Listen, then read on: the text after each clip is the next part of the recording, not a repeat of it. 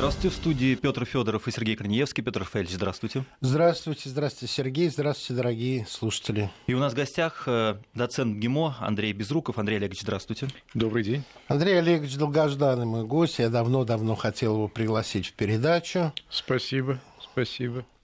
И э, думаю, что э, у нас сегодня отчасти по вашим публикациям мой разговор будет э, структурироваться, но вы вольны путешествовать в самые разные углы вашей аналитики.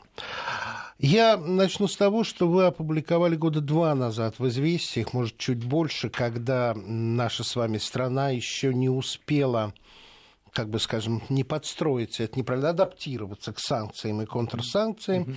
И очень вовремя была публикация о том, что России нужно продержаться года до 22 потому что грядет смена элит в Европе.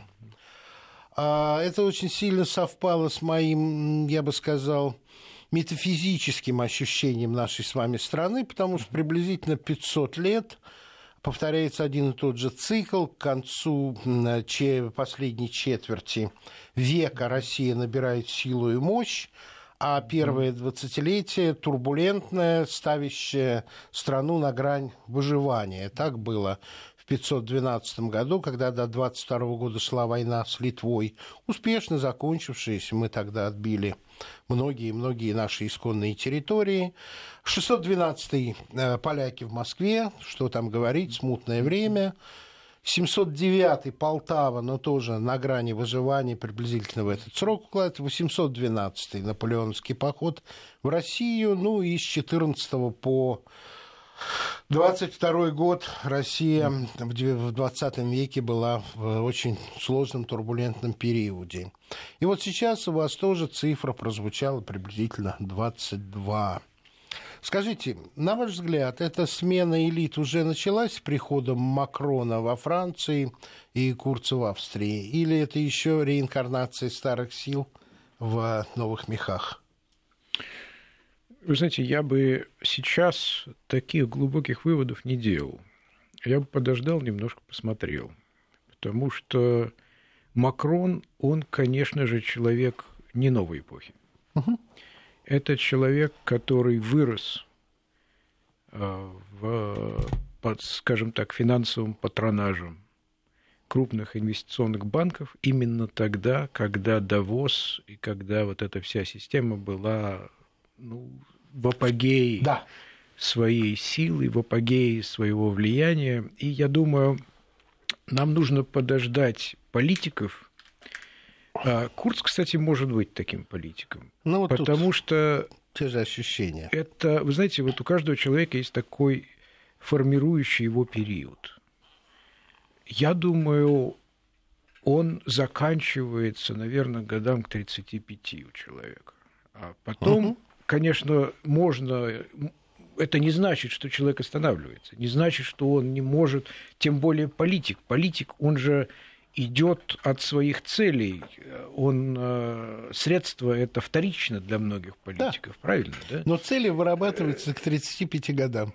Цели вырабатываются и система, в которой они живут, э, в которой они не свободны. Э, элитная система, система альянсов, система денег, система друзей, э, на которые все замыкается, она формируется именно тогда, когда человек выходит, проходит первые ступени политической карьеры, а дальше он либо уходит в небытие, либо взлетает. И здесь э, вот как раз нужно подождать следующего. Нужно подождать, когда появятся политики, которые во время своего форматирующего периода, а это где-то вот с 20 до 30, видели закат, закат а не рассвет. А не рассвет. И именно тогда это не значит, что они должны четко совпадать по времени да, с этим закатом. Ведь закат начинается сначала э, не с темноты, он начинается с понимания того, что темнота придет. Угу. А это 5, 7, иногда 10 лет. То есть вот ощущение того, что что-то не так, когда еще непонятно, когда механизмы вроде работают, но не настолько эффективно, когда э, партии в том, что они выдвигают перед народом, все еще выигрывают, но не так просто и так далее. И вот э, человек, который придет с новым пониманием мира, должен прийти с пониманием мира э, сформатированным не подъемом, а спуском. Угу. Я и Курц это, скорее всего, такой человек, потому что, во-первых, это человек из очень ну, достаточно простой семьи, да. который хватанул э, достаточно всего да, на своем пути. талантливый, он очень молодой абсолютно, человек. Абсолютно. Это человек, э, когда я его первый раз увидел, я подумал, что это такое? Дитя. Наверное, из каких-то элит. Это, наверное, наверное, сын чей-то. Да. Попал из большой австрийской семьи богатой, да. прямая дорога в политику. Оказалось наоборот. Вот я, я сам себе сказал, ну идиот же ты, ну надо же читать. Со мной так не бывает. Да, вот, э, вот так. Скажите, Андрей, а что мы договорились о том, что мы отчество опустим, чтобы не тратить время? А что можно ожидать от этой новой элиты? Что в ней не будет того, что было в старой элите? Почему вы считаете, что приход новой элиты может изменить, э, ну вот то, я бы сказал, судорожное противостояние, которое сейчас есть в, э, со стороны Евросоюза, НАТО по отношению Давайте к России? я вам отвечу по-другому. Давайте. Вот в той старой элите, которая поднялась на атлантических течениях. Это когда вот э, они с молоком матери впитали благодарность то, что, э, штатам. Даже не это, а то, что атлантический мир это единственно правильный мир и другого быть не может. И вся их история это была история, не скажем, не побед, а это была история прямого пути к успеху. И успех ага. был там. Там. А вопрос в том, что когда эти люди, когда сейчас они видят проблемы, они уже не способны перестроиться. Они начинают, как Хиллари Клинтон, искать внешнего, внешнего виноватого. врага, виноватого. То есть они не могут понять, что система найти. имеет какую-то проблему внутри. Угу. Это не может быть, потому что всю жизнь ее там не было, откуда же она взялась-то? И во многом, если вы говорите об американских элитах, э, про европейских, вы знаете, ну, трудно, трудно мне что-то утверждать. Но они позитивисты. Давайте перейдем это к Америке. Люди, это люди, которые, ага. Э, которые видят прямоли... достаточно прямолинейно. Не потому, что они не учились в лучших университетах, а просто их, э, во-первых, позитивизм – это то, что пронизывает Америку в том смысле, что это было всегда движение вперед и вверх. Угу. Она никогда не падала вниз до того, что ну, гражданская война, ну, но это да, опять же это, да. это, это, это, это внутренние разборки при движении вперед, опять же. То есть вот, да. И у этих людей просто не сформирован ментальный механизм самооценки с другой точки зрения. Они всегда были самыми сильными, и они для себя остаются всегда самыми сильными, они всегда правы. Ну, а посмотрите, оглянитесь, мы всегда были правы. Мы всегда шли только вперед и вверх. Ну, и понимаете, это культура. Это, это, культу, это, культура. это культура. Тут просто, на мой взгляд, не было случая, чтобы Америка не ошибалась в дипломатии. Ну, ведь это, как, знаете... они, как они в свое время э, при э, Теодоре Рузвельте вырастили Японию и э, всячески помогали Японии, чтобы оттеснить Точно Россию так от же, рынков. они сейчас потом Гитлера Китай. выращивали. Потом э, э, то, что сейчас называется Аль-Каида, было было uh-huh. Талибан, uh-huh. а это были муджахеды в Афганистане, и сейчас Китай. И невозможность просчета на два шага вперед. Я не говорю в целом об элитах, может быть, я уклонился от того, что вы начали говорить. Возвращайтесь в то русло, в которое вы считаете нужным. Но то, что американская дипломатия напоминает мне подростка на стероидах, это абсолютно точно. Может сделать все, но все это не то, что нужно. Понимаете, или, это или хорошее сравнение. Это хорошее сравнение не потому, что Я не хочу обидеть. Там есть... Нет, нет, дело не в этом совсем. Не, не потому, что она молодая, в принципе, а вот эта имперская культура, она вырабатывается поколениями. Вот это британская, например, другой совершенно подход, гораздо более трезвый, прагматичный, но да. все равно позитивистский. Да. И, понимаете, вот Америка до последнего момента и остается, в общем-то, является единственной в мире страной, Э, которая, э, как я один раз сказал, уже из, из Америки весь остальной мир выглядит как Луна. Очень далеко что-то угу. там происходит, но еще надо, во-первых, долететь, а потом то, И что происходит на Луне, важно. не гори... если даже Луна горит, ну как-то не особо, да. да? А здесь еще вот какой вопрос. Э, то, что с ресурсами, которыми Америка обладала и обладает еще до сих пор, и будет обладать достаточно долго, они могут позволить себе глупости, какие-то поражения, э, разбрасывание ресурсов, которое все равно, в общем-то, стратегически влияет мало на саму страну. Типа как Можно... Черчилль сказал, что американцы делают все возможные ошибки, да. пока не перебирая да, да, всех, да. приходят к правильному Они смогут решению. проинвестировать э, миллиарды и миллиарды в Афганистан, понимая, что деньги идут в никуда, проваливаются и так далее. Они могут проиграть пару локальных войн, потому что они далеко, потому что, ну, выиграли или проиграли, какая разница, угу. в общем-то, да. А, они могут себе позволить ошибаться. Они могут себе позволить не думать, они могут себе позволить какие-то шаги, о которых они потом будут писать книги и говорить, что да, вот мы там да. не так. Ну, вообще-то, ну, вообще-то Но это не важно. вся политика, она делается на Потамаке, вот, и то, что, то, что реально важно, происходит вот э, в двух километрах от Белого дома. А все остальное это вы, ребята, можете, что хотите делать. Вот это все еще так. Это да, все еще так. так.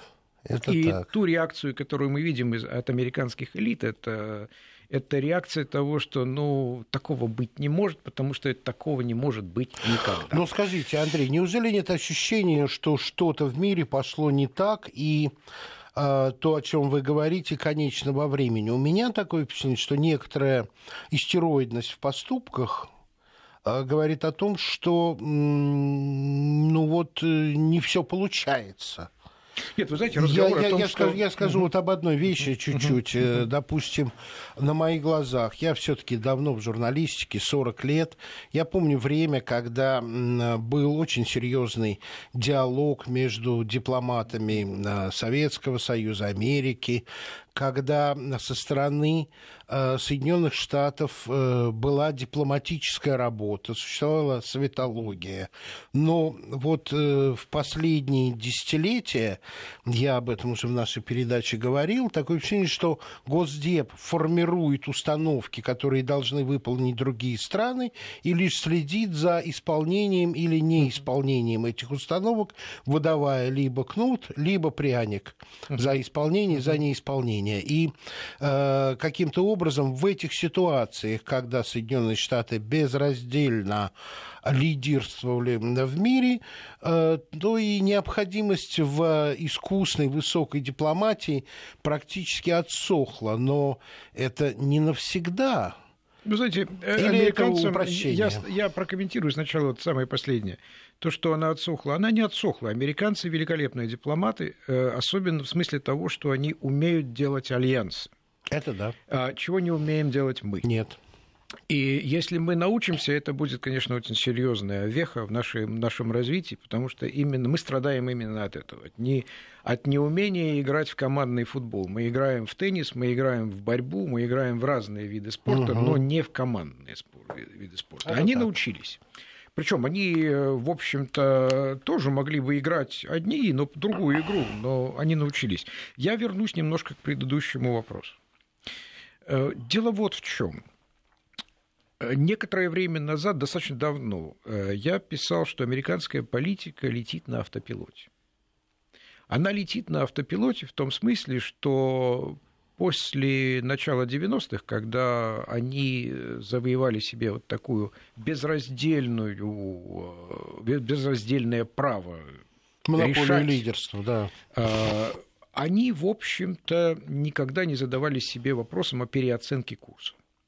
И э, какие-то корректировки всегда вносились, чисто тактические, но сам, э, сама правильность курса, она никогда под сомнение не ставилась. Более того, те же самые элиты, по большому счету, и во внешней политике тоже, которые начались с начала 90-х, они до сих пор присутствуют. Если вы посмотрите на э, тех, кто формирует, кто сидит вокруг стола, например, э, в Совете по внешней политике. Это да? все пожилые люди. Это, это, это пожилые оттуда, люди, но да? это те же самые да? люди, которые да? сидят там 20 лет. Да? Да? И ничего нового там не произошло. И вопрос-то вот в чем, что в Америке только сейчас, только сейчас, такая переоценка, она может произойти только как результат стратегического диалога элит. Угу. То есть элиты должны... Не внешнее воздействие, нет, опять-таки нет, внутри нет, внешнее воздействие, оно спровоцирует этот диалог. Угу. Когда э, серьезные игроки в элитах поймут, что так больше не работает. Это он начинается. Он начинается в партиях, он начинается в обществе, но он начинается очень медленно, потому что еще много ресурсов, и сейчас просто они, э, демократы, я вернусь к этому потом, э, сбили немножко э, дискуссию в другом направлении вот с Трампом, с Россией да. и все такое. Да? Это та дискуссия, которая должна была ставить вопросы, а что случилось, почему мы теряем, не потому что мы проиграли выборы, а почему мы теряем конкурентоспособность 20 лет, то, что Майкл Портер говорит. Э, что происходит с нашей налоговой системой, что происходит с системой здравоохранения, почему она находится в таком состоянии. по отношению к кому? К миру.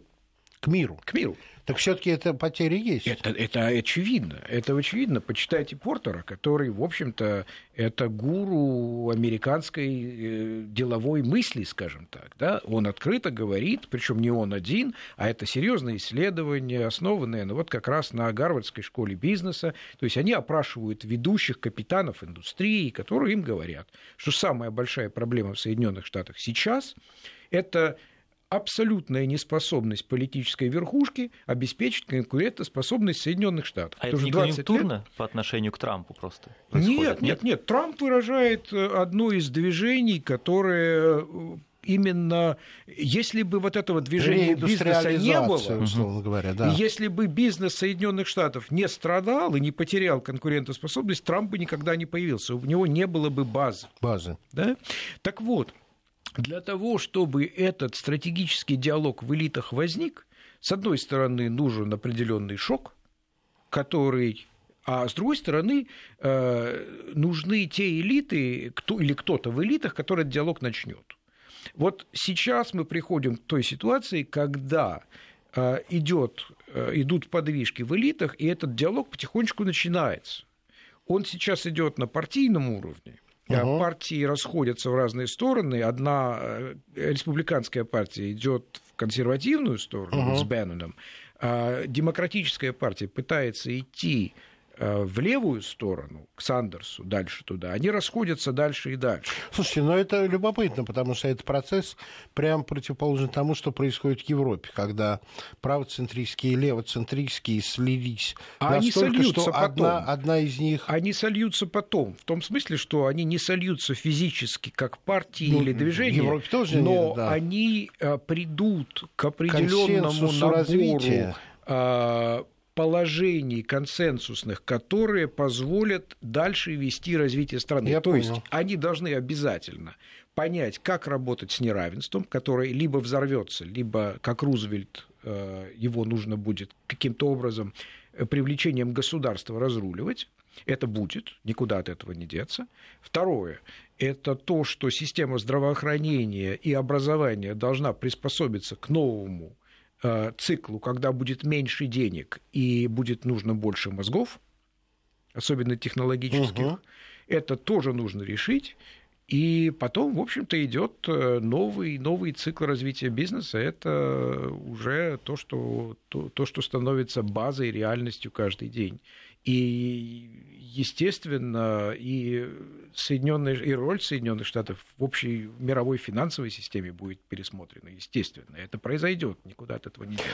Скажите, пожалуйста, я э, не так давно просто читал исследование, которое интегрирует в целом мировую ситуацию, не только говорит о Соединенных Штатах, о том, что э, степень неравенства после определенного достижения прогресса в этой области сейчас скатывается к уровню середины XIX века, а это чудовищное неравенство.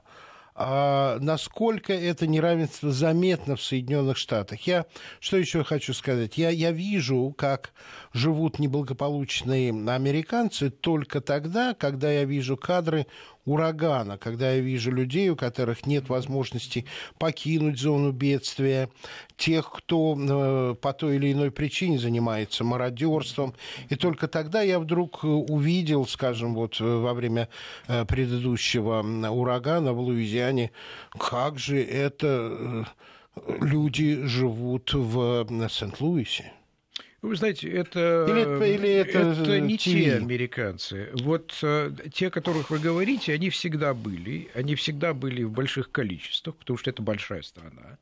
Э, были потому всегда это богатое люди, общество, которые можно выпадали жить на из этого общества, да, выпадали из этого шикарные. общества. Ну, вы знаете, э, система социальной поддержки работает, то есть для определенных слоев. Да. Она не работает для нижней части среднего класса. Угу. А это очень многочисленное. Средний часть. класс должен выживать сам все-таки. Да. И вопрос-то вот в чем. Когда вы работаете, и ваша супруга работает, и когда у вас есть дом, у вас есть машина или две – но практически все деньги уходят только на то, чтобы Выплаты. поддержать эту ситуацию, и вы знаете, что лучше не будет, а у ваших детей точно лучше не будет, потому что вам еще а их еще нужно через университет. Платить. У нас сейчас да? новости, да? Да, мы сейчас сделаем небольшую паузу. И напоминаю, у нас в гостях Андрей Безруков, доцент ГИМО. 553320 и 8903 170 63 63. У нас в гостях э, доцент ГИМО Андрей Безруков. Спасибо большое, Сергей. Э, я думаю, что э, вам понравится половина передачи, к сожалению, уже прошла. Вы придете еще, и мы подгадаем под ваш приход вопросы наших слушателей как раз по, а, про Америки. Аудитория программы «Субъектив» хорошая, думающая, умная. Я ее очень-очень люблю и ценю. И я думаю, что вопросы будут и вам интересны. Но давайте вернемся к тому, на чем мы прервались на новостях. Это нарастание э, численности среднего класса, у которого при приличной жизни и базисе, который уже существует, при том, что оба супруга работают, денег хватает лишь на то, чтобы произвести выплаты, и нет надежды, что в будущем денег станет больше для того, чтобы, скажем, оплатить учебу подрастающих детей.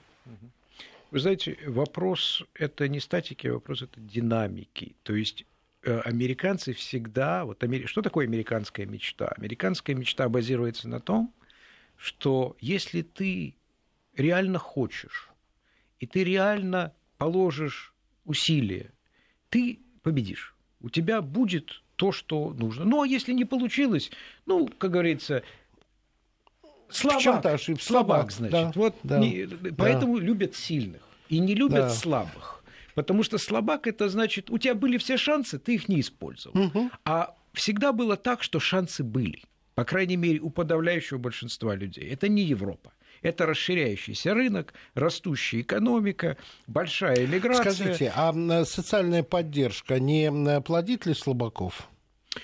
Вы знаете, социальная поддержка, говорят, конечно, плодит слабаков но в обществе всегда будут люди, нуждающиеся в социальной поддержке по угу. разным я вам что хочу сказать. У меня есть опыт работы пять лет в Австралии. Это было четверть века назад, когда Австралия была лаки кантри, счастливой страной.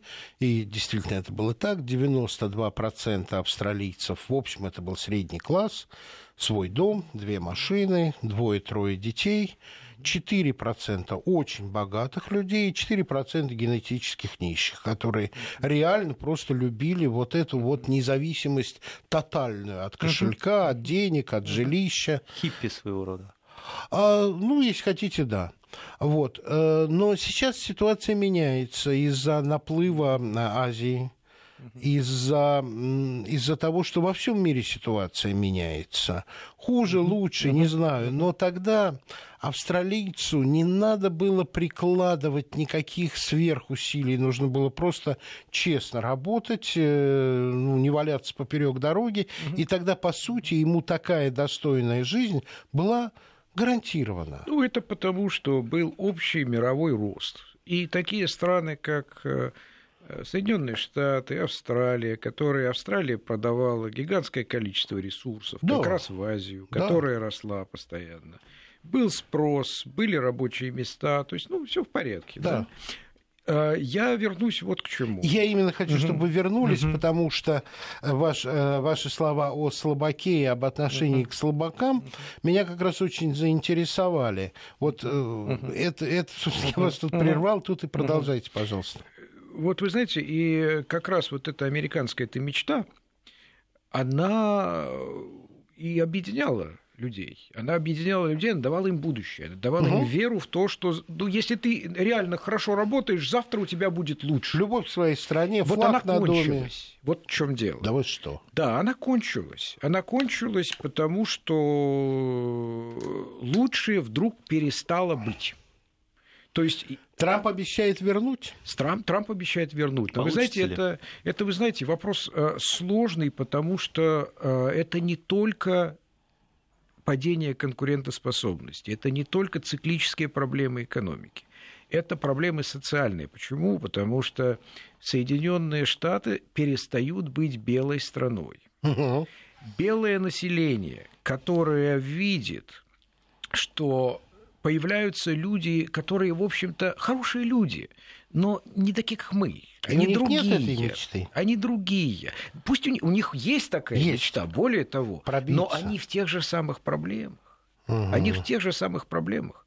Поначалу иммигранты, естественно, получают какой-то, так сказать, вот толчок в том смысле, угу. что они приехали в страну, вот есть возможности какие-то, но со следующим поколением это проходит, они становятся как все.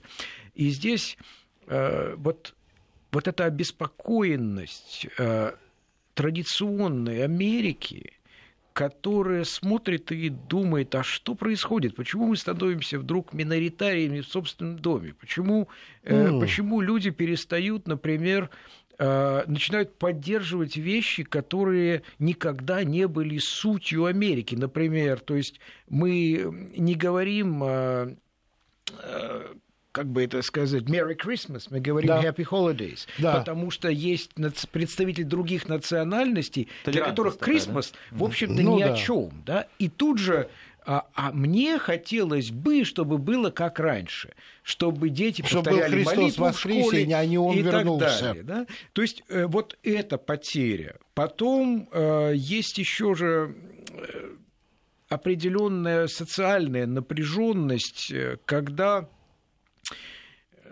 вы знаете, то поколение, которое было поколением э, да. у которых есть и было очень много денег, которые, в общем-то, э, могут себе сейчас позволить, если они правильную пенсию получают, в общем-то, практически ездить по миру на эти деньги, а их дети не могут поступить в университет, потому что денег нет, вот начинается разлом между поколениями. Э, потом начинается разлом между разными регионами. Некоторые из них Я как лучше хотел вас спросить. Э, Обычно развиваются, Америка, хуже. Америка, Америка, а, скажем, Дейтрот и Алабама, это настолько разное все, что даже... Они не только разные, они сейчас еще поделены по другому принципу, э, что края, скажем так, побережья думают так, а середина думает иначе. И вот количество вот этих разломов социальных, потом партийных и так далее, оно нарастает. Вот мне пришлось разговаривать с американским думающим журналистом, который как раз э, вот ваши слова проиллюстрировал применительно к предвыборной кампании. Он сказал, что во время предвыборной кампании мейнстрим выражал волю западного и восточного побережья. И только у Трампа были силы обратиться вот к этой коренной центральной, поэтому он выиграл.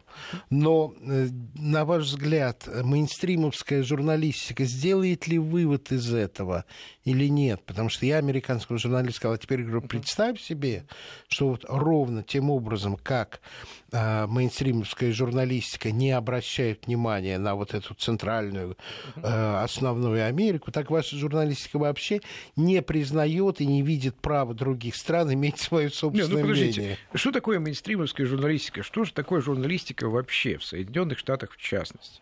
Это люди, которые являются органической частью элиты. Да. Они являются частью элиты, они не вне элиты, они не сбоку элиты, они элита. Да, да. И они разделяют те же самые те же самые мысли, те же самые базовые понятия, что и вся остальная элита. То есть они сейчас борются за свое существование, кроме того. Они пытаются оправдать свою правоту, свое существование, естественно, своими методами. Э, против э, них э, де-факто поднимается другая медийная волна, это те, которые не завязаны в эту элиту – или не в ту элиту Она завязаны. значительно. Мне про нее рассказывали, что это интернет-издания, что это небольшие э, медийные структуры. Но я хочу услышать ваше мнение. Э, ну, вы знаете, э, трудно сказать, насколько она значительна. Конечно, если э, есть целое поколение, которое привыкло смотреть телевизор или читать газету, они будут продолжать это делать, пока да. не умрут. Это все нормально. Да. Но это поколение из политической жизни потихонечку сдвигается. То есть это э, приходят люди, для которых интернет является основным да. средством э, получения информации. И здесь, естественно, мейнстримовская медиа теряет. А почему они боятся Арти? Ну, потому что Арти э, появился позже, угу. появился уже с новым пониманием вещей, отлично использовал YouTube, отлично использовал какие-то другие, даже тон передач другой. Да да? И э, здесь он привлекает другую аудиторию, более активную, а это, естественно, им не нравится. При этом действует в рамках традиции журналистики, и не было ни одного на, на мой просвещенный, не просвещенной э, памяти случая, когда Арти, э, э, скажем, осудили бы за лживые факты. Ведь придираются к трактовке. Ну, вы знаете, это э, мы здесь не поможем, потому что у них э, есть своя позиция, которую они будут до конца защищать. Да. Это позиция э, это, это власть. на правду? Это власть, это власть. Поскольку если у власти нет монополии на правду, то власть теряет саму власть. Да. И здесь то, что они делают, они цепляются как могут за, за власть, цепляются за те понятия, которые, в общем-то, э, позволяют Теперь, вы знаете, у нас, сейчас, у нас сейчас через минуту будет погода по технологии вещания, но вопрос я вам задам, потому что все-таки, говоря о том, что система обладает огромным запасом стабильности, огромным запасом уверенности. Вот несколько раз индикативно вы сказали, цепляется за власть, перемены, а, опасается за свое будущее. Это означает, что ощущение перемен все-таки есть. Сейчас вот а, уже сейчас, да, да, да. Погода, вы подумайте, и mm, без моих хорошо. вопросов уже. 5533 Вести для ваших вопросов сообщений. 8 903 170 63 63. В гостях доцент ГИМО Андрей Безруков. 5533 Вести 8 903 170 63 63. И Петр Рафаэльевич, вопрос появился. Давайте, давайте. Сейчас, как экономически, идеологически и управленчески, США напоминает СССР перед развалом. Андрей Олегович, насколько это верное суждение? Привлечение, на мой взгляд. Но... Вы знаете, вопрос вот в чем. Э, они напоминают не СССР перед развалом, они напоминают любую страну, которая находится в идеологическом кризисе, в кризисе идеологии. То есть куда дальше идти, что дальше делать. Она входит в кризис, не понимая, э, ни пока глубины всего этого кризиса, пытаясь, э, в общем-то, как-то найти быстрое решение. А быстрых решений, скорее всего, нет, потому что кризис углубляется, он структурный, он должен быть, он подошел. И э, попытки замазать это или найти какие-то очень простые выходы оттуда просто не приведут ни к чему. А поскольку это первый кризис, который они видят и который они пережили как элита, они дергаются. С 30-х они... годов? С, э, с Рузвельта, с Рузвельта, да. да. Ну, тот, тот, понимаете, вот тот кризис, который был, который привел к власти, скажем так, не Рейгана, а целое поколение Рейгана, он был э, не столько социальным, сколько он был правым. То есть им они... Э, это, ветер дул в их паруса. Но да. К этому потом вернемся.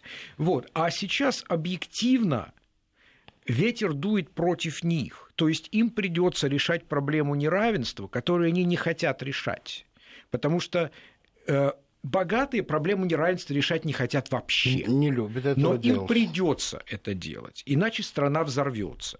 Так как она взорвалась бы, если бы Рузвельт этого не сделал новый курс не состоялся да. бы, пошли Если бы дальше бы восстания, о которых они абсолютно, молчат. Абсолютно. Я вам напомню, что 1 мая мы празднуем из-за Чикагского расстрела. Совершенно То верно. есть это было уже. Было, да? было. И может в любой момент появиться, потому что э, народ вооружен. Если народ почувствует, что нет выхода, начнутся эксцессы. И в большой стране всегда найдутся кандидаты, кто начнет. Это, это, это не вопрос. И им придется решать социальную проблему, и, скорее всего, им придется решать теми же методами, что и Рузвельт. Угу. То есть вход государства Огромные в активную экономическую работы. политику, угу. полный пересмотр системы, кстати, система сама уже подошла к тому, потому что и финансовую систему нужно менять, и экономическую систему нужно менять из-за нового технологического цикла. Это, в общем-то, все подошло. Но не дай той... бог война, потому что рузвельтовские реформы, ну, конечно, вот, знаете, увенчались всегда... тем, что мир остался должен Соединенным Штатам после Второй мировой войны. Вот всегда, понимаете, вот когда есть такая ситуация, э, можно бояться того, что внутренние проблемы начнут лечить успешными маленькими войнами. Андрей, а ведь поползновение к этому есть. Демонизация Давай. России, демонизация да, Путина. Да, да, да, вот как бы сделали Путина ответственным за все беды.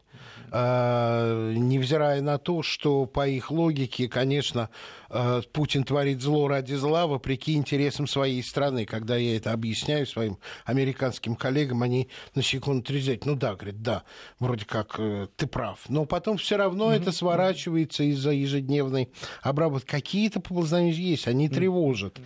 Ну, вы знаете, у Соединенных Штатов сейчас, э, как у любой имперской державы, которая отступает, и где конкуренты Вы опять начинают приводите обходить... глагол «отступает». Э, ну, вы знаете, это на самом деле так. Почитайте Майкла Портера по конкурентоспособности и всему такому остальному. Э, там да я лучше очень, вас послушаю. Там, там uh-huh. есть очень успешные бизнесы, очень успешные целые индустрии, но в целом, если вы сравните ситуацию после войны, в 60-х, в 70-х, 80-х и сейчас, тренд абсолютно понятен влияние Соединенных Штатов в мире неуклонно снижается. снижается. Конечно. А влияние конкурентов, как Китай, неуклонно угу. возрастает. То есть мы придем к этой проблеме все равно. И сейчас у Соединенных Штатов интуитивно, даже без того, чтобы называть кого-то плохим или хорошим, очень простая стратегия. Навести как можно больше хаоса в мире, угу. связать конкурентов по рукам и ногам, чтобы Наказать они разбирались с этим, с этим хаосом, а лучше еще столкнуть их лбами между собой, как это всегда делалось да. британцами в Европе. И тогда, по крайней мере, все деньги побегут назад прятаться куда-то, а они останутся торгов, торговцами ресурсами, оружием и всем остальным. Я утрирую. Но ну, тем это не менее. настолько традиционная позиция ведущей державы, которая хочет защитить свои позиции, особенно островной, которой она является, что о другой, в общем-то, и невозможно говорить ее нет. Это нет альтернативы такой стратегии. Эта стратегия и проводится, и будет проводиться.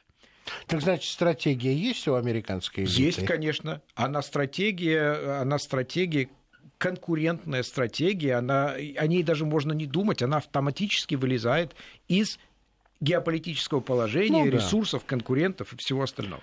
Для этого не нужно пересматривать всю жизнь. Не нужно, при том, что есть определенные последовательности, потому что Большой Ближний Восток э, Буш-младший, по-моему, декларировал в 2003 году. Понимаете, в чем дело? Вот что сейчас происходит в регионе? Что происходит? Соединенные Штаты более не хотят быть регулирующим органом на Ближнем Востоке. Угу. Во-первых, это затратно. Во-вторых, это не нужно. Неэффективно. Потому что, не нужно, потому что они больше оттуда ресурсы не получают. И их ключевые угу. союзники все меньше и меньше. Не в этом даже вопрос. А когда они не участвуют и не дают гарантий, и не присутствуют в регионе, их стратегия, давайте, так сказать, э, будем лавировать между э, более сильным и более слабым, поддерживать там какой-то баланс сил, uh-huh, может, там uh-huh, где-то uh-huh. там чего-то э, подкорректируем, но мы издалека все это делаем. Uh-huh. И сейчас то же самое произойдет в Большой Евразии. Э, разборки между Индией и Китаем, Соединенным Штатам, они очень на руку. То, что происходит сейчас в Мьянме, uh-huh. с Рохинджа, uh-huh. то, что, то, что в Азию активно идут джихадисты, Соединенные Штаты прекрасно об этом знают и абсолютно не мешают. А то, что Пакистан как надежный союзник прекращает свою эту функцию по отношению к Штатам, так дистанцируется все больше и больше, ну, вы знаете, тоже не сильно волнует. Тут вопрос-то, вопрос-то в чем? Если вы очень далеко далеко и больше осаму ловить не надо, а, ну, да. А там Афганистан и, будет и, да, да, очень да. долго кипеть, очень долго будет Советского кипеть. Союза да, не да, надо. Да. А что Пакистан, так сказать? Это, это пусть будет э, э костью в горле у Индии. Да, э, да, да. Как раз да. на Индию надо как-то влиять, почему не через Пакистан и так далее. И что, вот э, империя отступает. В данном случае это тоже своего рода отступление империи. А что дальше? В Латинской Америке тоже влияние, то, которое было во времена 60-х годов, тоже утрачено. Что, э, новый изоляционизм, навести порядок в доме? Вы знаете, я не знаю, сколько времени у нас реально есть, я вам рассказал Две одну, одну историю. Тогда не буду. Угу. До следующего раза? Тогда не буду, до следующего раза. Но... Ну, тогда вот... давайте так. Значит, спасибо, что пришли. Я уверен, что наши слушатели на меня сейчас злятся, что был задан только один вопрос, и будут рады слышать вас снова и снова. Я понимаю, что вы занятой человек, но рассчитываю на то, что раз в два месяца я могу рассчитывать на вас, и в следующий раз мы подготовим вопросы наших слушателей. Может быть, они возникнут по ходу передачи, это так чаще всего и бывает.